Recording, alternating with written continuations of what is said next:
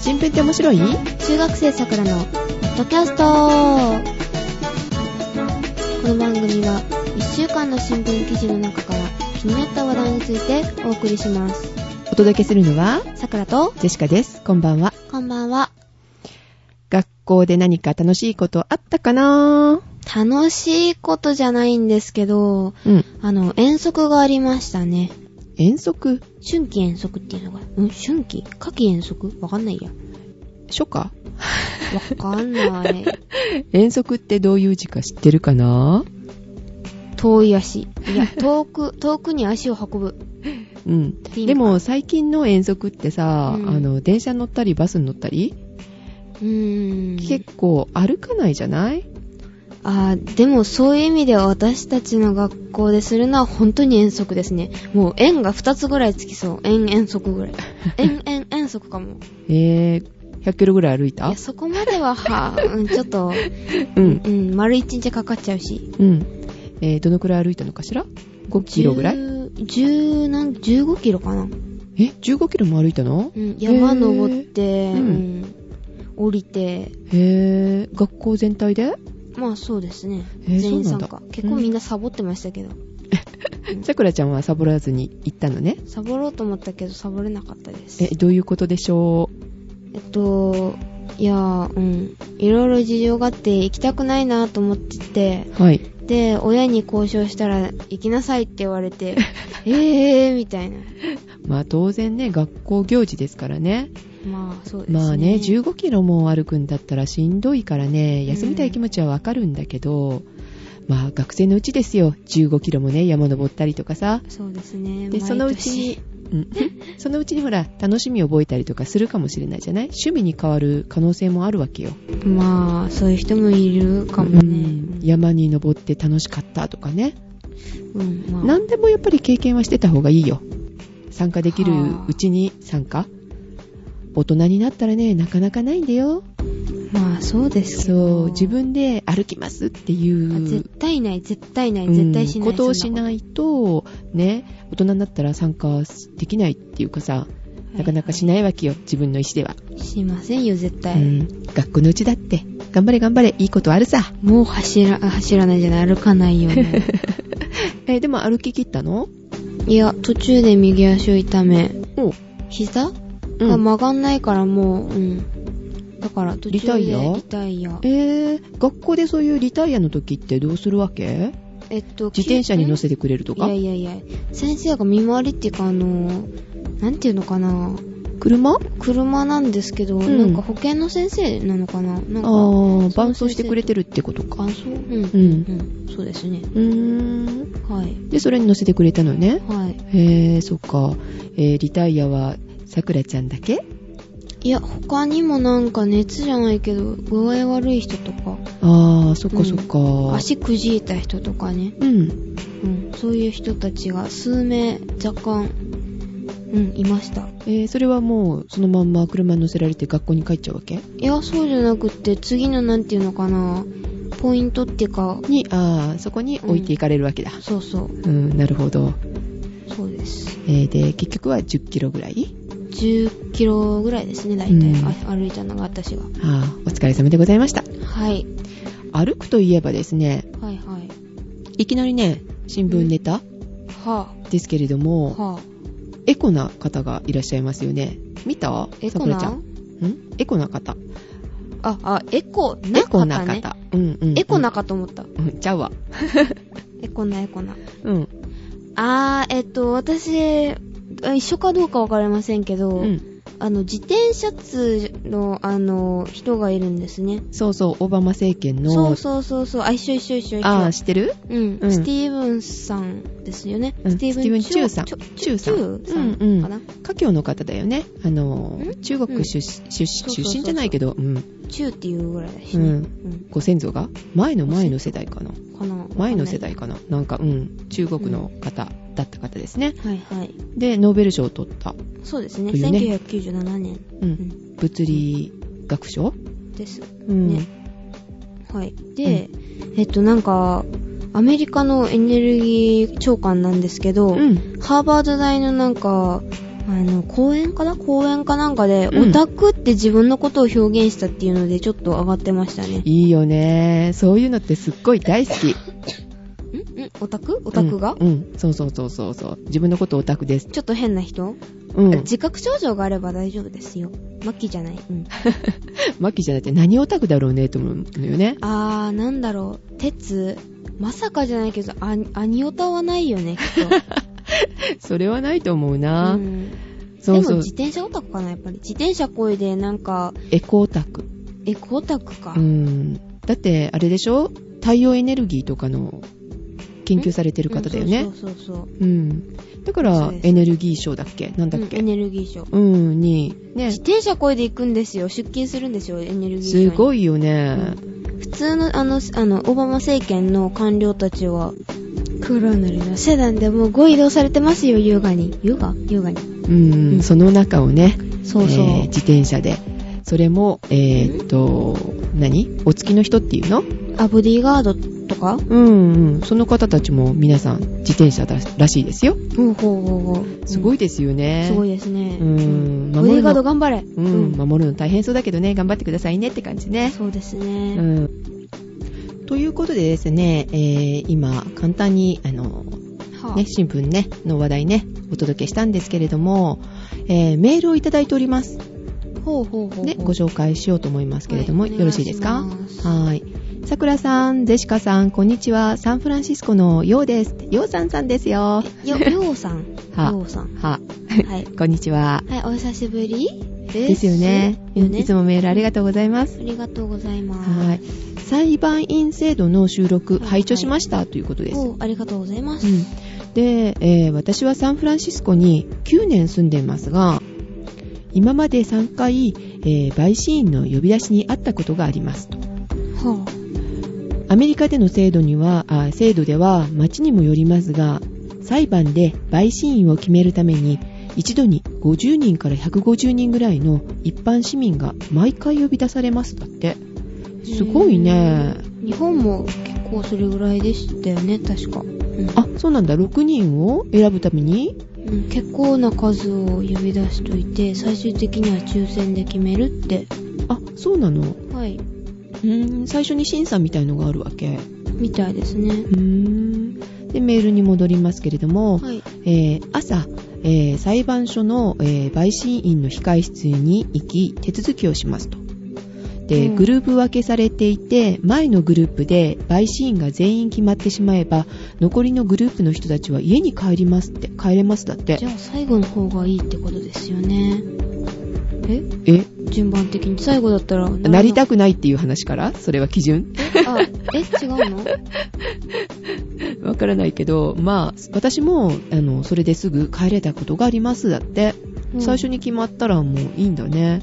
その時間でもさ、その日、陪審員のために会社休んだりするからさ、お金もらえないっけあのとりあえいずや、そうだとしてもさ、大変じゃない。まあそうですねうーん。まあ、それほどでも、ね、うん厳選されてるわけですかうんよくわかりませんけど、なんかでも、えっ、と、テレビっていうかドラマで見た時には、陪審員を選ぶ人っていうか、プロがいるんだよね。そうなんですかそこまで知らない、なんか、プロがいて、この裁判で勝てるには、この人とこの人とこの人を選びましょうみたいな。へーなんかそういうシーン見たことあるよ。あるんですかうそんなのがん。どんな感じで選ばれるんだろうね。うんなってみないとわかりませんけどうん。で、運が悪いと、はいえー50人ぐらいのグループで裁判室に入り、裁判長の面接を受け受けますだって。裁判長ですかうんえー面接の前に陪審員を辞退人の、あしたい辞退したい人ねはいはい辞めたい人の意見が聞かれますってうんこの時大抵何人もの人が手を挙げてそれぞれの理由を申し立てます、えー裁判の期間に旅行の予定が入っていて飛行機のチケットをもう買っている人あーちょっと困りますよね飛 あと行機ねって意外と高いし、あと,、えーと英語がよくできなくて裁判をよく理解できない人、あーね、多民族の、ね、国って結構大変だろうね。そうあ多民族おかしいな多民。多複民族数民族ん単一じゃないとこまあ、日本も単一じゃないでしょうけどね。うん。だけど少ないじゃないまあ、まあねって、うん。アメリカはね、寄せ集めって言うとおかしいけど。ねまあ、。いろんな人が集まってね、集まってますすからね。あ、あり得るのかなって感じですねう。ん。で、あと、会社から裁判の間ね、給料が出ないので生活に困る人。ああとこれ、ー。大人の学生でうん学校のテストがある人。あーでも学生は日本では優先的に優先的っていうかあのあれ免除されたりとかね、うんあるしねうん、そういうね、えー方々はあの手を挙げるそうです。などなどです。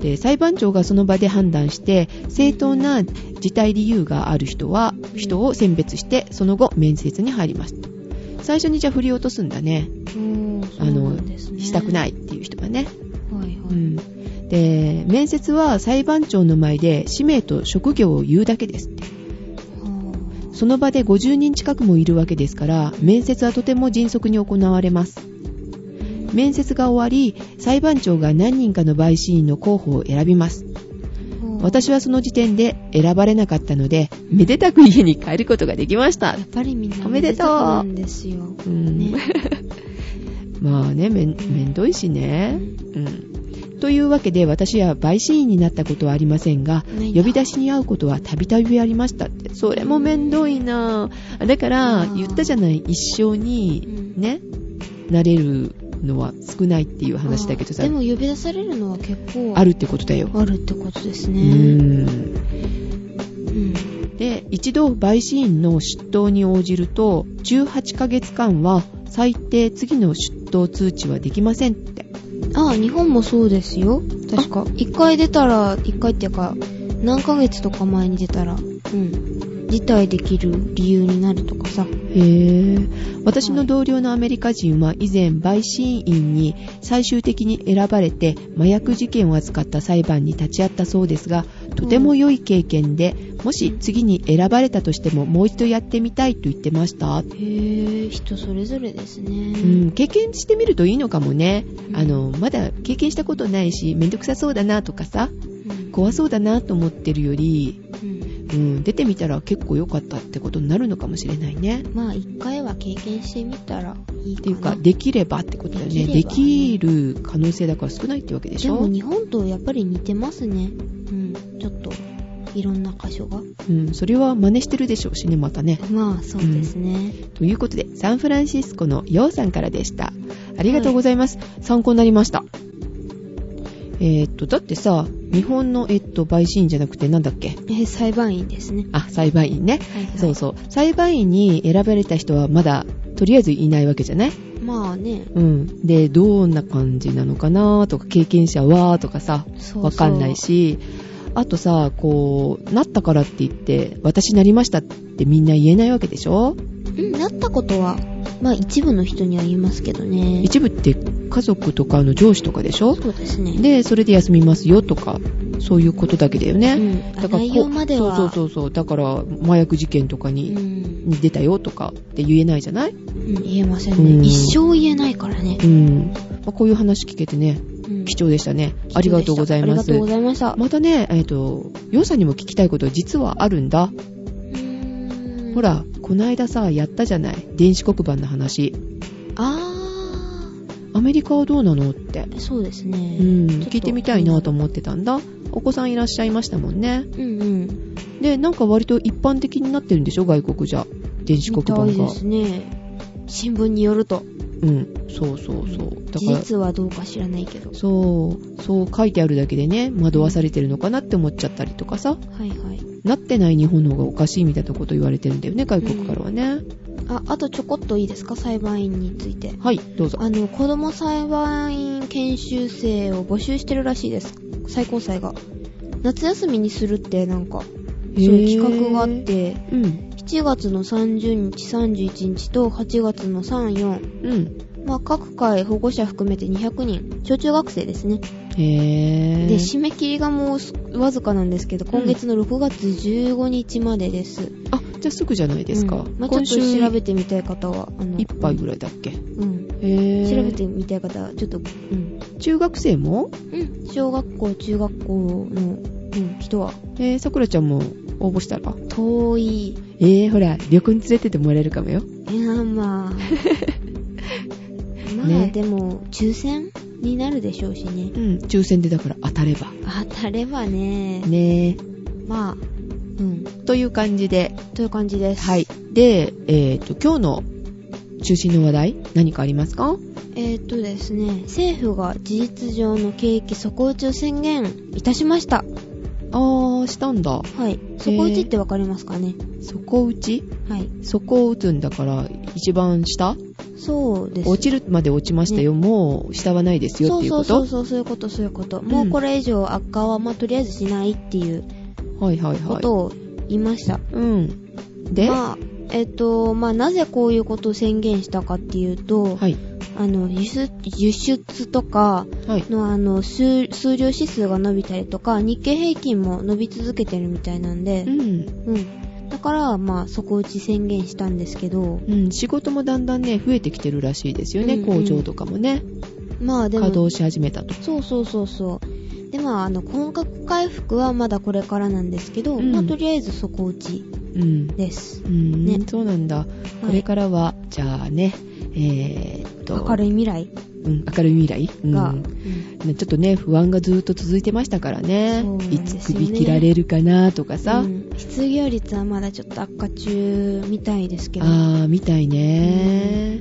うん。うちょっと心配残りますけどね。うん会社の方でもさ、うんやっぱり、こう、今のうちに引き締めようみたいなことになってるよ。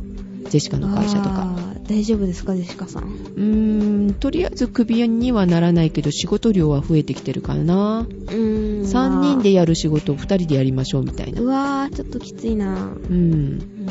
頑張ってくださいはい。改善。 1.5倍改善。 5倍ってことですよねじゃあ、うん3人のそうそう2そう人になったひゃーで、頑張れ改善しましょうっていろんなことをね、ほうほう利益を上げるためにみたいな感じですよう。んうん。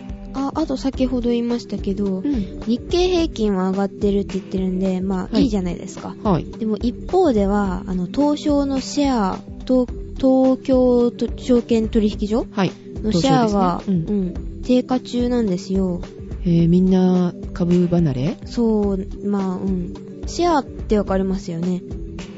シェえっと、とりあえず説明するア。と、はい。あの市場全体の、まあ、売上高にはい。占める割合です。何パーセントっていうの。うんう。うんん。で、あの、25%になってるんですけど、うーん。あの、アジアではの、あのアジア部門っていうか、まあ、アジアで、あの、上海に負けちゃいました。へえ、そうなんだ。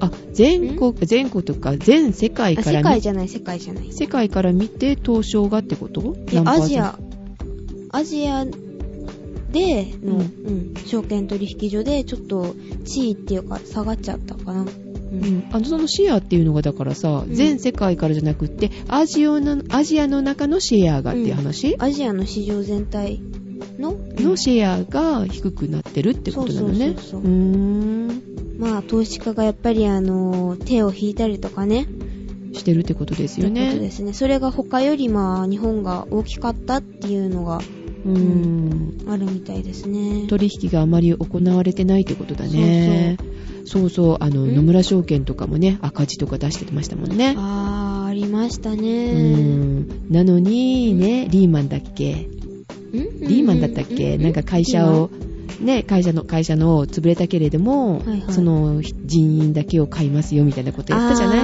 ー、うんうん。リーマンアジア部門とかね、買い取ったりとかね。やったでょ。しょ野村が、人件費ね、食いまくりだよね。大丈夫ですかうんね。ちょっと心そ配にれなってでくる。シェアも落ちてってなるとね、どうなるのかなって世界の野村だったのにね、世界の野村がね、うんどうなるのかちょっと心配ですけれども、心配ですね。はいうんでそんな感じですかあ、でも、あの、アメリカはちょっとずつ、あ、アメリカもアメリカも景気が良くなって、ちょっとずつなってきたみたいです。よ。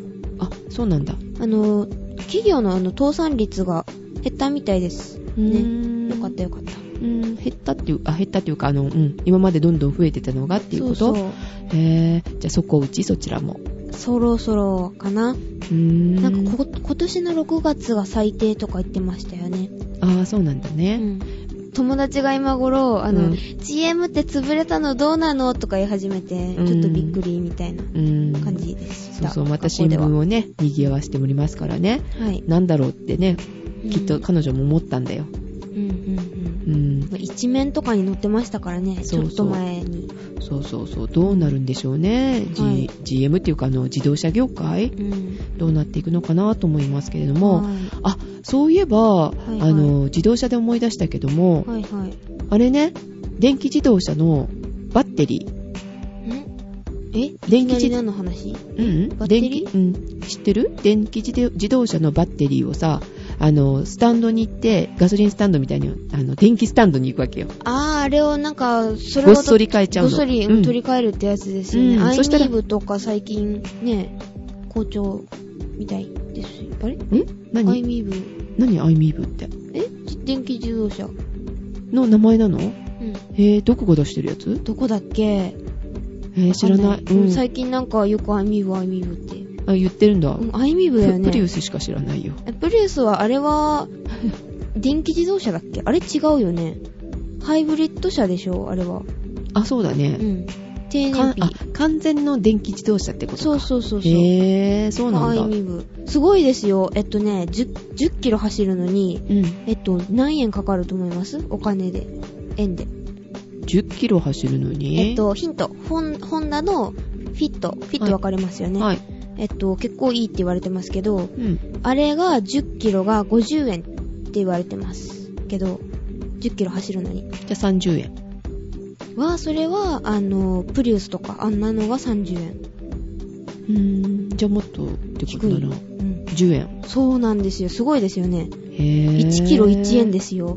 えー、そうなんだ。うん、びっくへり。ー安で、いそれをごっそり変えて、うん。ごっそりっていうかあの、バッテリーをなっね、てるよね。うん、ごっそり変えて、うんえーっと、乗せ替えるだけなので、充電時間がいらないという、でもそなのんか、電電気スタンドおかしいな、うん電気スタンドっていう、なんだろう、バッテリー交換所うん、みみたたいいななのがね、できるらしいですよ。値段大丈夫かなバッテリー交換するって。ねえ。ちょっと、えー、でもほら、バッテリー自体の金額はいらないってことだろうね。まあ、そういいうことじゃなくて、うん充電のうん、お金ってことだから、うんうんじゃあ、あの、企画を統一してもらわないと困るね、ああいうのね。あー、そっか。うんいろいろ違ったら大変だ。そうそうそうそう。うん企画を決めましょうね。うん、どういうことになるんだろうなと思いますけれどそうもで。すね。うんはい。ということで、えーっと、もうその話題は大丈夫ですかえっと、いいですかもうちょっと話していいですかね。あいいですよ。ごめんなさい。あのね、横道にそれちゃったんで。うん。あと、面白い表現がちょっとあったので、その、あの、底打ちとかの話で。はい。ワニの顎が外れるってわかりますかへー。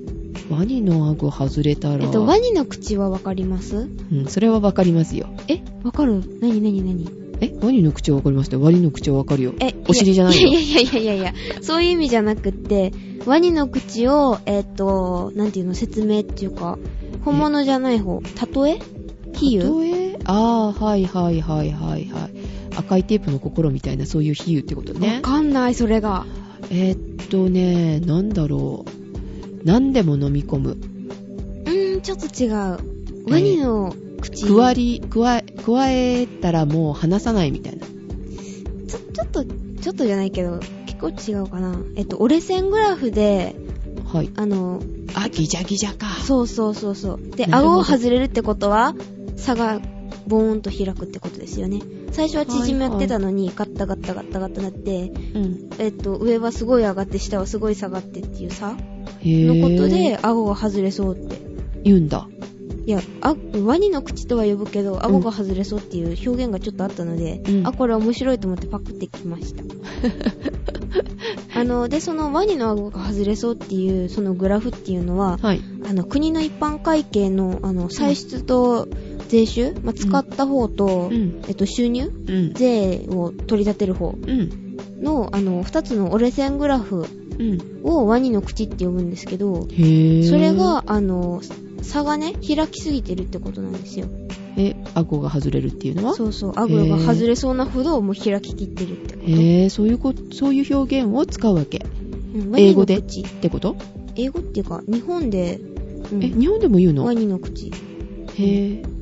け経済的なあのおおしゃべりをするときはそういうこと言うのかしらそれとそうもグラフに関してそうやって言うのえどっから拾ってきたのそれえ新聞であの経済のなんとかかんとかでワニの口って言うって、へえそうなんだ、うん、じゃあ面白いよねワニの口って、うんおしゃれなんかおおしゃれおしゃ れ面白い意味わ からんあーでも、まあうん勉強になりましたへえそうやって言うんだグラフがこうね、あのすごい差が開いてあワニの口がうんうん顎が顎が顎が外れそうよみたいなで何まあそれうでそれは問題なんですよ顎の箱顎顎が外れそうになったら、うん問題なのねうんうん材質が使った方がうんボーンと上に上がってて、うんあの収入ってかまあ税収がうんボーンって下がってたらうん赤字じゃないですかその分、そうですねうん、うんでまあ歳出を税金で普通は賄ってんですけどはいその比率が今4割近いんですね4割財政えっと6割が赤字ってことですへー、そうなんだ4割しか収入がないから6割は赤字へなんーですよ、それ潰れるよ会社だったら、まあ会社だったらもうとっくに潰れてますようね、ん前もこんな話したよね、 しましたねねうんえへーそれでも持ってるわけねそれ日本の話だよねも日ちろ本んですもちろんもちろんへー景気対策とかあのあのありますよねそう今、うんうんでそれでかなり使ってるから、うん4割財政うん前もなんかあのめちゃくちゃなあのなんか対策ん対策っていうか政策があってええかなり使ったんだけどそれでも50何パーセントでうん6割赤字まではなかったですね5割赤字とかまではあったけあどーでも仕方ないのかもしれないねここでケチって、えーっとなんていうの経済が回らなくなったら、うんうんね会社はそ倒産するしまあうでその、分税収が少なくなってくるわけじゃないはい会社のやっぱり税金ね納めてくれるのはすごい大きいでしょうからね個人よりもそうですねうん、でまた会社が潰れると、んあの給料がなくてってねあの人がお金を使わなくなるみたいなことになるんでね、悪循環でもちょっとあの問題なのは、はいあの高速料金が一律1000円とかあったじゃないですかああいろいろ問題になってるよねフェリー会社潰れたしさ、あれはうんそれもあるけど、うんあの子供私たち子供に負担を残すやり方ですよねこれってやっぱり、ああまあね維持費とかねうんいその時は嬉しいんですけど、うん維持費とかの負担は先送りじゃないですかうやっんぱり、ああどれもそういうこと言ったらそうだよね、うんまあ今だけ見てたらちょっとあれかな1000円はちょっとかわいそうですよねフェリーとかさフェリー会社だってほんと潰れたもん、あー何社か潰れましたよねかそわいそう、ううん、1000円にしたがためにねそうですよ、うんあでもあの最近はやっと国がちょっと支援あのフェリーの方も、あ始めたみたいうんね、うん、潰れた方のあ潰れた方っていうかあの失業した人にも支援してるらしいけど、うんあのもう一回あの入るとうん入るとってかあの操縦士っていうかになったら補助金じゃないけどお金あげますよって言ってああのーなるべく離れないようにフェリーのうんせっかくだうって資格っていうか技術持ってるのにもったいないですしねんそうそうだけどさうんあの今やっぱり1000円だからうん、みんな高速道路使っちゃうでしょうん、だからフェリーが太刀打ちできないからね、あうー、ん、だから値下げするとか言ってるとこもあるみたいよ、かわいそう、うん、ただでさえさほら燃料代が高騰した時あったじゃないあー石油とかねうーん、あの時にね、結構赤字出してたりとか、今でさえだから人が減ってて赤字なのに、それでかわいそう値下げしてどうなるのよって話さ。うん高速道路ばっかり使ってたらさ CO2 とかさ、そう。それは環境にも何,、悪いよねなのって感じだよね。エコを言ってね、るのあに。げちゃえばいっそのことえー、ジェシカ的にはあげられるとしんどいなぁ。えだって普通車とかはあげちゃって、うんあのバスとか大型バスとか大型トラックとかを一律1000円にしてあげればあのあー郵便系とかのあの運送会社はあの儲かるっていうか利益は上がるしそうあ,、だねうんと高速バスはみんながだって利用しやすくなるじゃない、あーそしたら、そうね。うんちょっと安あのくでもできるじゃないですか、うん、CO2 も出にくくなるっていうかさ、うん各自、みんなバスに乗ったりとうかね、ん、各自運転するよりもね。うんうん、そういうのもあるし、そうだね、あの、運輸コストが下がるってことはう、んえーっと、いろんなものの値段も下がってくるってことじゃないそうそうそうそうう、んそしたらいいよね。うん。あ、その方が長期的に見たらいいのかうんあな。る程度落ち着いてきたら普通に戻してもいいしね。あー、なるほど、なるほど。ううん。ん。とかちょっと考えたかな。うん。まあね、フェリー会社もね、これでちょっと持ってほしいですよね、頑張ってね。厳しいですからね。うん、1000円ちょっと考えた方がいいのかもよね。うん。かわいそうよ。うん、考え直してくださいっていうか、いつまで続くのかな、これ。夏まで続くとか言ってたよね、また。うーん。フェリー死んじゃうよ。うんね、フェリー、フェリー。うん、そうそう。まあ、あんまりね、私の場合乗ることがないんですけれどああも、フェリー用 紙。うんよう読むんだ。やうん。あ、嫌だって。こらで。もね、でもね、でもね。うん。はーい。って感じですかね。って感じですね。はい。あ、あと、ちょこっと、はほいんとちょこっとですけど、はい。あのかっこいいなと思っただけなんですけど、かっこいい、なんかかっこいい人が出てたとかいい。いやいやいやいや、そんミなニ、興味ミなニミいニ記事ですね、じゃま、ミニミニ記事ですね。あ。はい。えっ、と、こないだの土曜日、えっ、と、6日 ?6 月6日。雨ざーざーの日ですね。はい。うんまあ、うん。で、あの、ひったくり犯を、あの、男子高校生が取り押さえたみたいです。うん。おー。すごいよね。へー、すごい。一人でえっ、と、お父さんと一緒だったみたいなんですけど、うん。お父さんは警察に110番して、うん。男子高校生は走って追いかけて、へー。抑えたみたいな感じですごい。ね。うんへー、格闘技してたのかなさあ、そこら辺は書いてないから怖いじゃないい最近さブスってすぐ刺したり、えうーん何持ってるか分かんないからねナイフ携帯してるでしょだって今高校生とかでもでさ、ね、相手が35歳、へあの犯人っーていうか、へー35歳だから、割とでも力もありそうな年頃ですよね。うん年頃って うんうんそうなんだんへーえでもさ、ちょっと気になったのは、うんひったくりが起きたのは広島なんですけど、はいその35歳の犯人は福岡の北九州市に住んでるとか、なんか自称ですけどね。へーちょっと、うん、なんかおかしいよね。あーでもほら本当みたいな。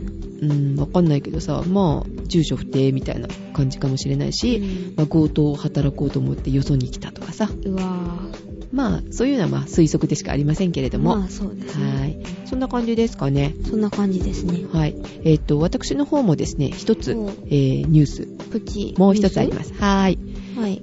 えっ、とですね、イスラなんでしょムのところっていうかさ、イスラム教徒が多いところんうん。うんあ、の、サウジアラビア。あーで、こ。こで30年ぶりに映画を公開したんだって。え ?30 年ぶりに作った、え、サウジアラビ違うアで違う、作った上映したの。。上映。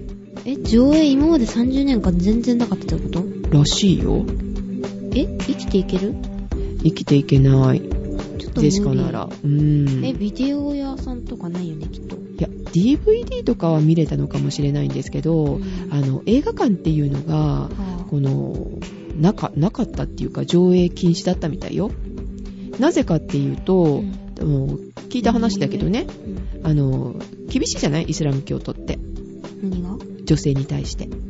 ほら、はあ顔を隠さないといけないとかさ。あー、ありますね。うん。だから、あの、社交の場になっちゃうらしいよ。男女の。っていう定義なんだって。どんな定義ということでですね、今回はい30年ぶりに映画は上映されましたが、はいえっ、と、入れるのは男性と、のうん、みうん、鑑賞を許可された、した当局がね、うん。うん、許可した男性と、10歳までの女の子い。やいや、わけわかんない。そう、だから、また、ここで差別差別。大人の女性は、鑑賞、ブッブー NG だえ、そうです。 10歳未満って見ないでしょ、映画。あんまり。ねえ私は見てましたけど、ね。まあ、あ、今回のはね、でも、コメディだったらしいよ。えー、コメディ。うん。コメディ、見ようよ、みんなで。なんかね、不思議だよそね。うなら、あの、女の人はこの時間帯、男の人この時間帯とかで、せめてね、女の人も見られるようにしないとかわいそうですようね。ん。その、サウジアリアラビアの、まあ、一部っていうか、あの首都のリヤドっていうところでの話なんだけど、はいはい、で、映画の上映だけじゃなくてさ、コンサートとかうん。の文化活動もね、まさかダメ。そう、交流異性間の交流の場になるからダメだって。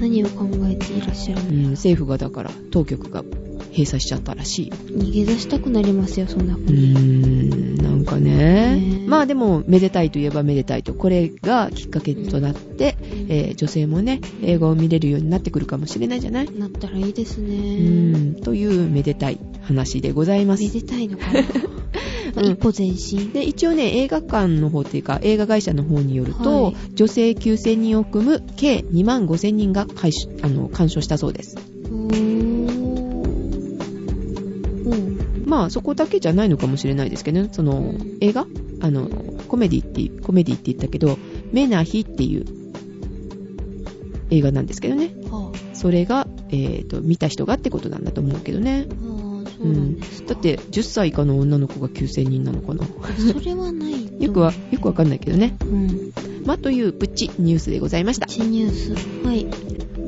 ということで今週はこの辺でよろしいですかねはいはいよろしいですはいではお届けしましたのはだからとはジェシカでしたではまた来週いおやすみなさいえっとおやすみなさい来週には筋肉痛直しますはい